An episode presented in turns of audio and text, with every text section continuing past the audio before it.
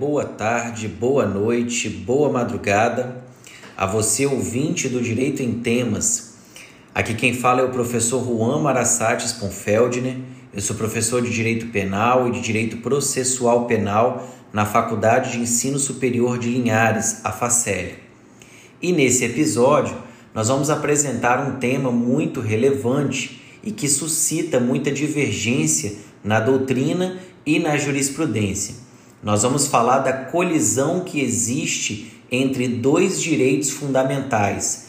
De um lado, nós temos a inviolabilidade do direito à vida, e do outro, o direito à liberdade religiosa, mais precisamente fazendo uma abordagem do caso das testemunhas de Jeová.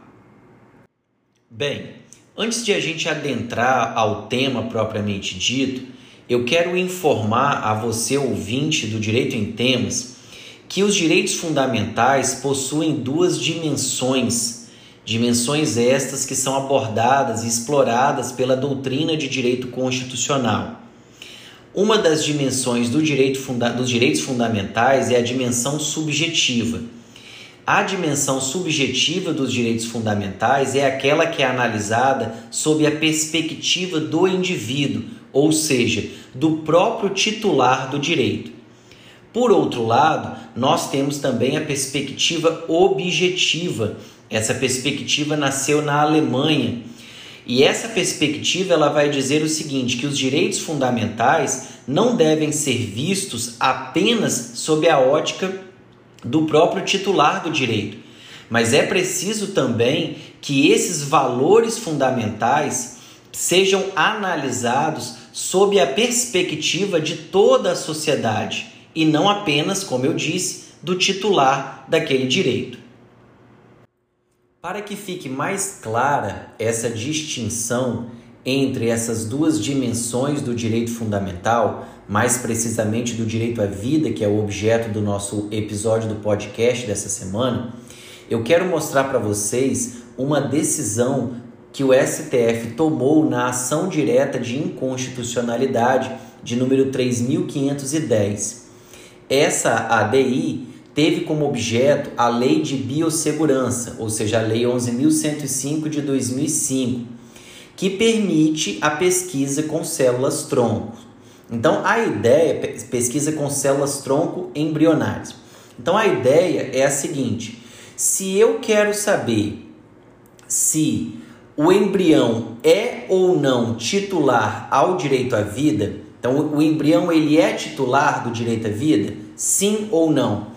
Essa pergunta ela pode ser respondida sob a perspectiva subjetiva do direito à vida, ou seja, eu estou me pautando em relação ao titular desse direito. Por outro lado, se eu quiser saber se é possível ou não utilizar a célula tronco embrionária para se fazer eventualmente pesquisas que vão conseguir sanar problemas de saúde pública. Então agora eu estou analisando o direito à vida sob a ótica objetiva, ou seja, aquela que tem uma perspectiva com os olhos voltados para toda a sociedade. Então perceba que o direito à vida ele tem essas duas dimensões, uma dimensão subjetiva onde o meu olhar é voltado para a quem é ou não o titular desse direito à vida, e uma dimensão subobjetiva, onde nós vamos analisar aquele direito à vida é, numa ótica de toda a sociedade, se perguntando se aquele direito é ou não tutelado e é ou não benefício para toda aquela sociedade. Beleza? Então vamos analisar agora um outro ponto que também é um ponto intermediário até que nós possamos chegar ao caso efetivo das testemunhas de Jeová, que é a diferença entre a inviolabilidade e a irrenunciabilidade do direito à vida ou de qualquer outro direito fundamental. Então veja, a inviolabilidade está relacionada com uma violação que ocorre contra o direito à vida provocada por um terceiro. Então eu tenho a vida que está sendo objeto de proteção e eu tenho um terceiro que está agredindo aquele objeto jurídico chamado vida. Nesse caso, então, nós trabalhamos com a expressão inviolabilidade. Se é um terceiro que está violando o direito à vida, nós falamos de inviolabilidade. Já a irrenunciabilidade é quando eu outorgo ao titular daquele direito a possibilidade de que ele renuncie ao próprio direito. Então ele é titular do direito e eu digo para ele que ele pode renunciar ou não pode renunciar àquele direito. A irrenunciabilidade, pessoal, pelo menos prima facie, no primeiro momento, não é possível se renunciar direitos fundamentais de forma total e permanente. Juan, mas eu posso fazer uma renúncia ao meu direito fundamental de maneira parcial e temporária? Sim, o direito de imagem, por exemplo, o indivíduo pode renunciar parcialmente e temporariamente. Só que quando a gente fala do caso específico do direito à vida, é muito difícil, ou para não dizer impossível, que haja uma renúncia do direito à vida de forma parcial e temporária. Então a vida, ou eu, ou eu vou renunciar a esse direito totalmente, um caso, por exemplo, de suicídio, ou não. Né? E então, entendida a diferença entre irrenunciabilidade, que é uma lesão externa provocada por um terceiro, e a inviolabilidade, que é provocada pelo próprio indivíduo, nós passamos a abordar especificamente o caso das testemunhas de Jeová. Mas antes de falar sobre isso, eu quero dizer que eu não pretendo fazer qualquer discussão de ordem religiosa. Então, meu objetivo é fazer uma análise meramente técnico-jurídica. As testemunhas de Jeová, elas fazem uma interpretação do texto bíblico no sentido de entender que a Bíblia veda, proíbe qualquer indivíduo ao recebimento de uma transfusão de sangue. Então ele não pode receber uma transfusão de sangue. Então, é, aí a gente precisa se perguntar o seguinte: num caso de um testemunho, uma, uma pessoa né, dessa religião, testemunha de Jeová, que chegue a um hospital precisando de um tratamento médico que dependa, por exemplo, de uma transfusão de sangue, será que ele tem, esse indivíduo tem condição de renunciar ao direito fundamental dele? Aí nós falamos de renúncia, né? Conforme nós já vimos, a irrenunciabilidade é aquela provocada pelo próprio titular do direito. Será que o testemunha de Jeová pode renunciar ao direito fundamental da vida, nesse caso específico da recusa à transfusão de sangue? Pessoal, nós temos alguns detalhes para trabalhar nisso. Por exemplo, é, a, primeira, primeiramente precisaria se perguntar: é existe algum tratamento alternativo ou não para esses casos. Porque se existe um tratamento alternativo para aquela doença, então, obviamente, ele poderá renunciar a esse direito, a, a, a esse, ao recebimento né, dessa transfusão de sangue e adotar o tratamento alternativo. A grande celeuma se encontra quando não existe tratamento alternativo, ou seja, o médico chega à conclusão de que ou o indivíduo recebe a transfusão de sangue ou ele corre grave risco de morte.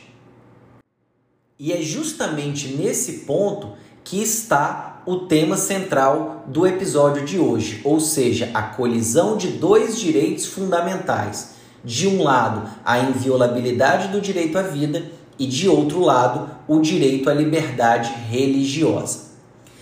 Vamos lá. Veja bem, pessoal, a Constituição Federal tutela tanto o direito à vida quanto o direito de liberdade religiosa. Justamente por isso que ambos estão em um patamar igual dentro da Constituição Federal, porque ambos estão na condição de direito fundamental.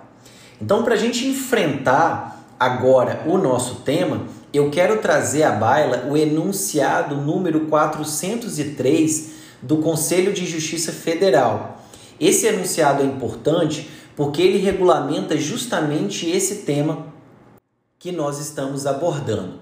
Então, esse enunciado, ele vai dizer o seguinte: o direito à inviolabilidade de consciência e de crença é, aplica-se também à pessoa que se nega a tratamento médico inclusive transfusão de sangue, com ou sem risco de morte, em razão do tratamento ou da falta dele, desde que observados alguns critérios.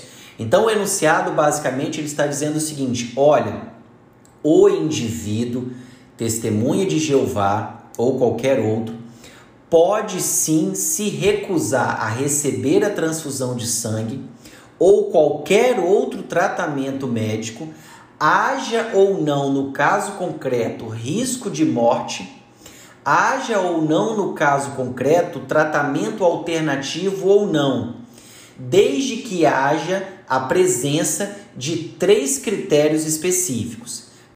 Primeiro critério: capacidade civil plena, excluído suprimento pelo representante ou assistente. Então, o primeiro critério está afirmando o seguinte: para que o indivíduo possa se recusar a receber a transfusão de sangue ou qualquer outro procedimento médico, ainda que haja risco de morte, ele precisa ter capacidade civil plena, que é, como nós sabemos, atingida aos 18 anos. Não sendo possível que o representante ou assistente de um menor, por exemplo, faça essa, é, é, conceda essa manifestação de vontade, ok? Então a gente pode concluir que um menor de 18 anos não pode é, trazer essa manifestação, verbalizar né, essa manifestação no sentido de não receber a transfusão de sangue, porque a, o enunciado exige que o indivíduo tenha capacidade civil plena e o representante ou assistente não pode suprir essa eventual incapacidade. O segundo critério é a manifestação de vontade livre, consciente e informada.